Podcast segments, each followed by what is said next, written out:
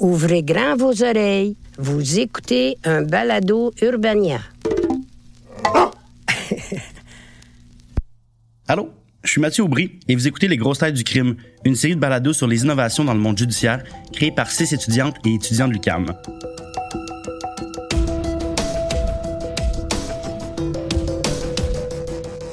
Dans cet épisode, on entre dans la tête des criminels. On veut découvrir ce qui se cache dans les pensées d'un voleur, d'un vendeur de drogue. Et surtout, on veut découvrir les nouveaux outils dont disposent les spécialistes pour les comprendre. Parce que s'il y a un domaine où il y a encore bien de la place pour des innovations et des découvertes, c'est bien dans la compréhension du cerveau humain. C'est l'histoire de deux amis d'enfance qui un jour ont décidé de commettre un crime.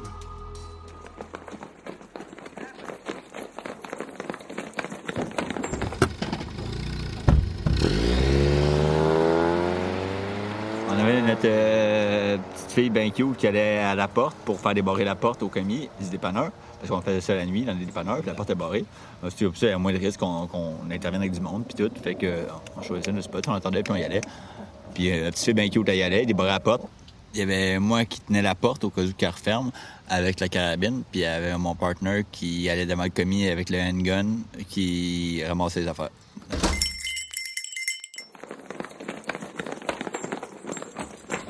Donne-moi un paquet de. Deux paquets de clopes. Une cartoon, tabarnak. Fait qu'on rentrait à la course. Elle, elle avait peur, en parenthèse. Fait qu'elle partait à courir. Elle allait chercher le char. On faisait le dépanneur. On sortait, on partait à courir jusqu'au char qui était en marche plus loin. On partait.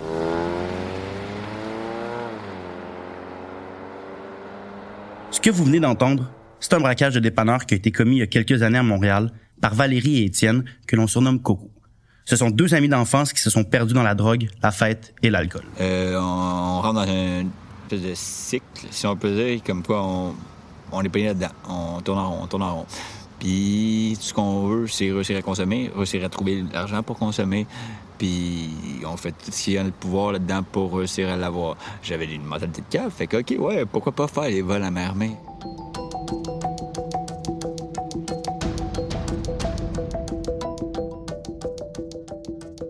Donc Coco et Valérie étaient ensemble dans le salon d'un de leurs amis à la recherche d'émotions fortes. Ouais, on était trois. Ouais. Puis on était assis dans le salon.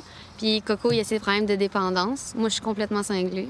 Tant que que le plus petit que je me souvienne, j'ai tout le temps commis des crimes, même quand j'étais petite. Que ce soit voler des cassettes de Spice Girl ou genre. L'autre plus loin que je était me dans une mauvaise passe. L'autre était juste dans une mauvaise passe, d'après moi. ben lui, il est, il est une mauvaise passe en soi, d'après moi. Puis avec ses belles idées, là, combinées à. On n'avait pas d'argent, on avait problème de consommation, on s'ennuyait, on avait besoin d'adrénaline. Quand t'es tout le temps dopé, t'as besoin tout le temps d'un rush. On n'avait plus rien. Au départ, quand on a fait le, quand on s'en allait pour faire le braquage, il dit on pogne un couteau. Là, je dis bro, si ça tourne au vinaigre puis tu le piques, on est shit. Là, c'est tentative de meurtre ou. Fait qu'on a pris des guns à pompe pour charger. Ils avaient besoin de deux choses pour mettre leur plan en action. Des armes et une voiture. Puis en plus, on avait les moyens. Comme Coco, il avait le gun à plomb chez eux. Moi, j'avais le char de ma coloc.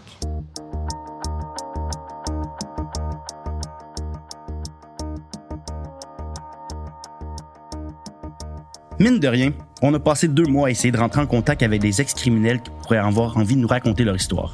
Daniela, qui est journaliste dans notre équipe, et moi-même, on a eu pas mal de refus jusqu'à ce que Valérie Coco acceptent finalement de nous rencontrer.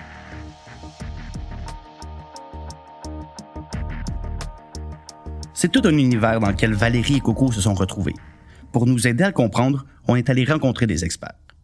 On a fait la rencontre de Gilles Côté, psychologue et chercheur à l'Institut Philippe Pinel, qui se spécialise dans l'étude des états de conscience.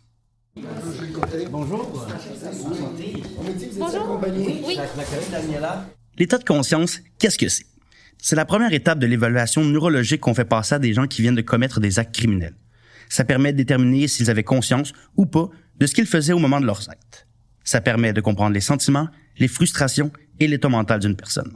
Je pense pas que les gens conscientisent le fait qu'ils s'enracinent dans une carrière criminelle. Certains vont être conscients qu'ils vont plus loin que ce qui compte aller. Ce que nous dit Gilles Côté, c'est que l'analyse de la conscience d'une personne nous permet de comprendre qui elle est. Il y a des criminels qui se trouvent dans un état constant de peur, d'autres qui aiment l'adrénaline, Puis il y a certains qui posent des gestes uniquement pour se faire arrêter par la police afin de recevoir de l'attention. On a recommis le même crime Une semaine après, je pense. une semaine après, mais il n'y avait plus le thrill du début. Il y avait quand même quasiment une lassitude. Moi, j'étais comme de déjà. Comme quelqu'un qui consomme une drogue pour la première fois. Comme un premier shot. C'est Je travaille dans le ça. domaine. Là. À un moment donné, il se ferme au monde, mais il se voit glisser. Il se sent de moins en moins vivant. Ce qui fait qu'à un moment donné, il y en a pour qui poser un geste ou parfois prendre la drogue. C'est comme, je prends un thème populaire, un booster. Ils il posent un geste pour sentir qu'ils sont encore vivants. Valérie et Coco, eux, ce qu'ils cherchaient, c'était l'adrénaline. L'adrénaline, ça peut être une drogue puissante. Mais il y a plus que ça. Lorsque Gilles Côté décrit le comportement d'un patient en état psychotique, c'est précisément comme ça que nos deux amis se sont sentis au moment de commettre leur crime.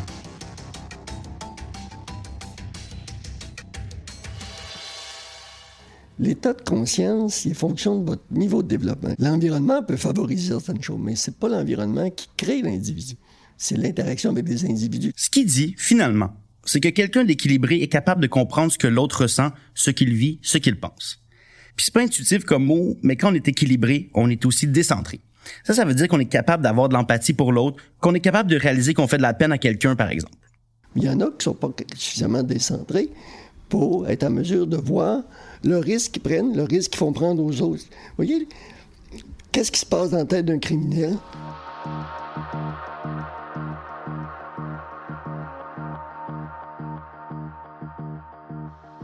Coco et Valérie, pour leur part, ils n'étaient pas vraiment conscients des risques qu'ils prenaient. Ils ont commis le même crime une fois, deux fois, puis une troisième fois. Le troisième aussi, c'est- ben, le troisième était un peu modifié. Il était un peu plus sketch, on était à peu près à ça.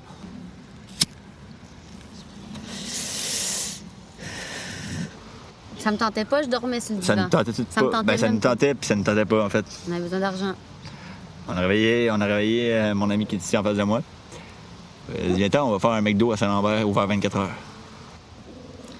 T'imagines, ça répète ta blonde l'a commis?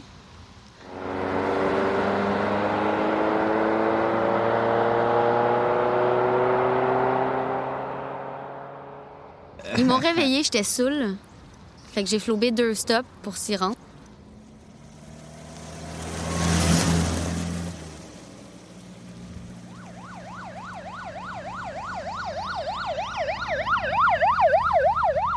Quand ils m'ont arrêté, ils ont dit là, madame, madame, vous avez, euh, vous avez flobé deux stops, je vais prendre vos papiers puis tout ça. Puis juste avant qu'ils, je les voyais qu'ils s'en venaient avec leurs cerises, puis j'ai dit à mon ami, ici présent, cache les guns à plomb.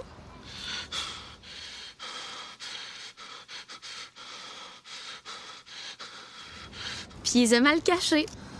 La carabine, puis le, le, le handgun en dessous du banc, passager.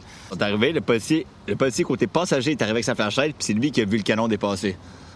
Ils ont dit de rester dans le véhicule, qu'ils allaient revenir. Puis j'ai dit, si on est en train de s'en sortir. Puis au moment où je dis ça, il y a cinq chars, ça l'arrive.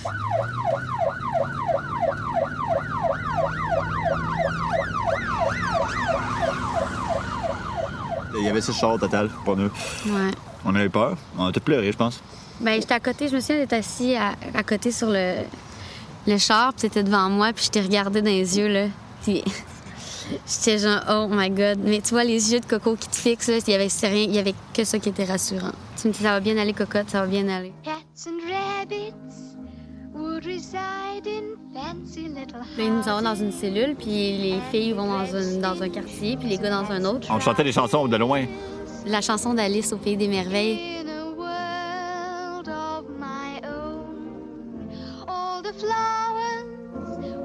J'entendais juste les échos. ça me rassurait, puis j'étais assis à, terre, puis je tenais les barreaux. Puis je me suis endormie comme ça.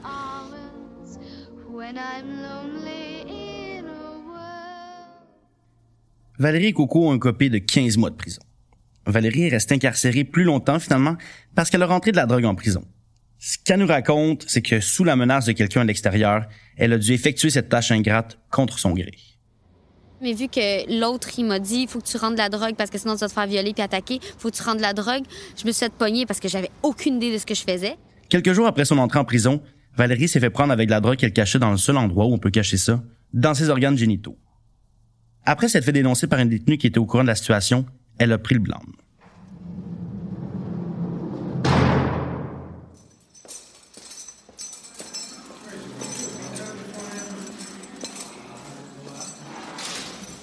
Pour Valérie, la vie en prison a été difficile. Ça lui a laissé des blessures profondes, difficiles à soigner. J'ai jamais eu peur pour ma, mon intégrité physique. J'ai eu peur pour mon intégrité mentale. En fait, c'est que les, les femmes, c'est des récidivistes, puis euh, ils savent comment te manipuler. Valérie a vraiment vécu des moments d'horreur derrière les barreaux. En prison, la pression de groupe est forte et tout peut exploser du jour au lendemain. Euh, comment ça s'est passé? Je pourrais pas décrire les odeurs, ni l'ambiance, ni la chaleur épouvantable qu'on sentait dans les cellules. Je pourrais pas exprimer non plus euh, les relations que tu développes qui sont vraiment intenses parce que la prison, c'est comme un microcosme. Tout ce que tu vis, tu le vis fois 10. Valérie passait ses journées intoxiquée, sous l'effet de l'alcool et de la drogue. À cause de son comportement, elle ne pouvait pas voir ses parents, sauf à travers une vitre lors des visites. Valérie voulait à tout prix trouver un échappatoire à son quotidien. Même dans la vie en société, on a besoin d'un échappatoire. Que ce soit la drogue, que ce soit la littérature, que ce soit euh, les relations interpersonnelles, la dépendance affective ou que on a besoin de s'échapper. C'est juste qu'en prison, on a moins d'opportunités de le faire.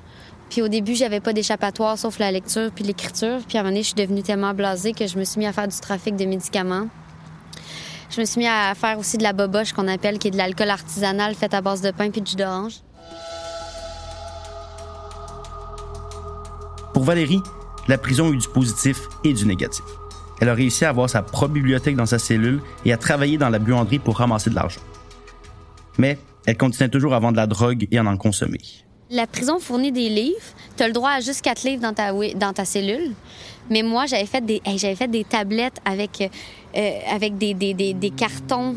Moi, c'était des boîtes à céréales supportées par des, boîtes à Pringles tapées. Puis je m'étais fait des étagères de lecture. J'avais au moins une vingtaine de livres. Puis ils me laissaient le faire parce qu'ils savaient que pour moi, c'était important que j'aie l'impression de m'instruire.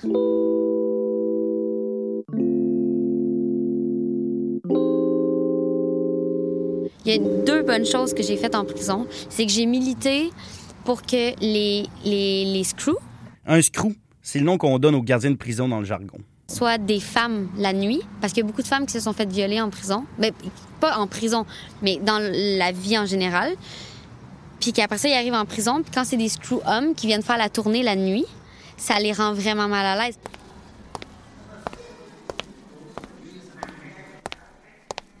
Parce que quand il fait 45 degrés dehors, tu dors tout nu. Fait qu'il y a l'impression que c'était quand même une intrusion parce que t'as une petite fenêtre, puis là, ils tirent le rideau, puis tu regardes.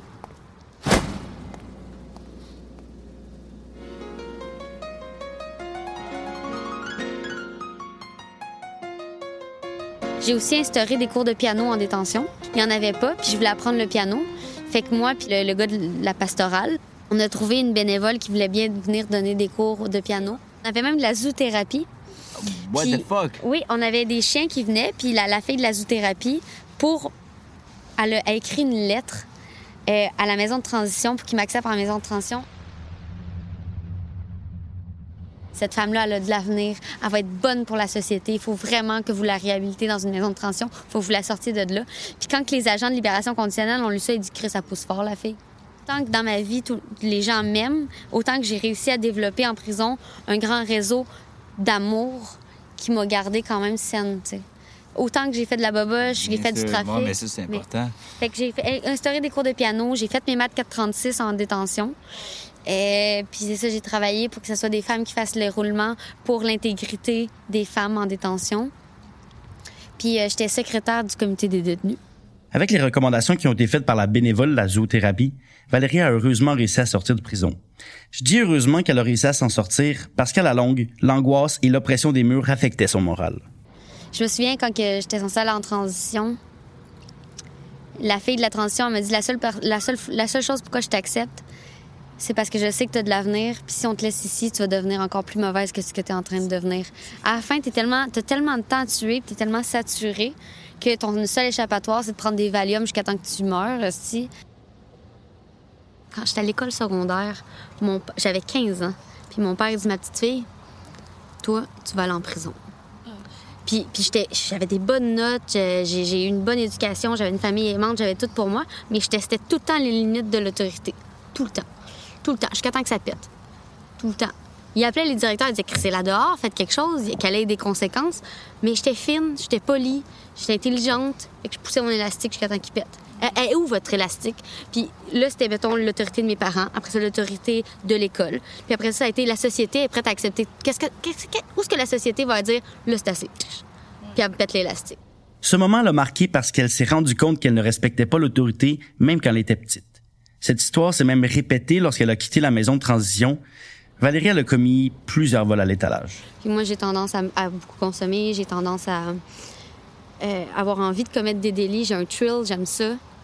Mais j'avais des éléments autour de moi qui ont fait en sorte que ça n'a pas tant empiré. La pire affaire que j'ai faite après ça, c'était des vols à l'étalage.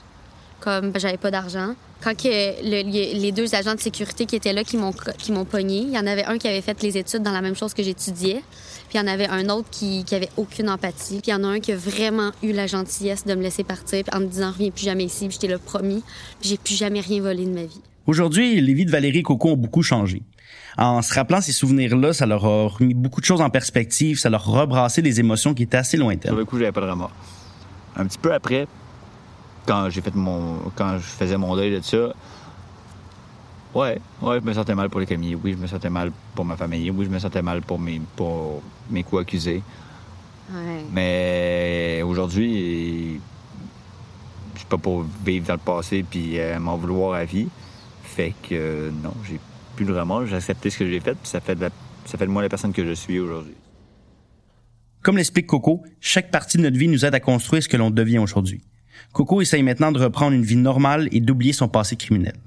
Pour Valérie, la vie est pas mal différente maintenant. Elle s'est promis de ne plus commettre de crimes.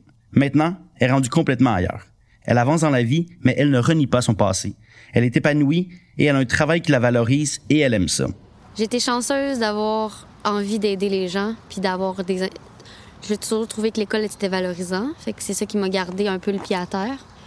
Puis euh, j'avais quand même un entourage euh, plus sain, puis une famille aimante. C'est tout le temps un cocktail, hein, c'est pas une recette miracle.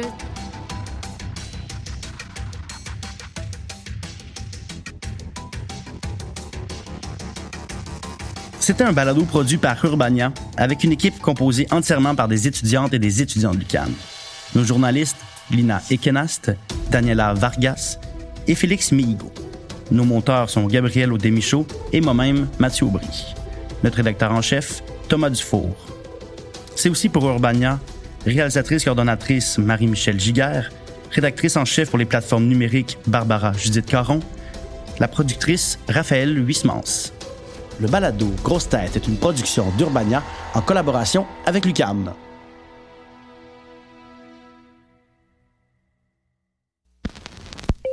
Vous avez aimé ce balado? Découvrez-en plus sur urbania.ca.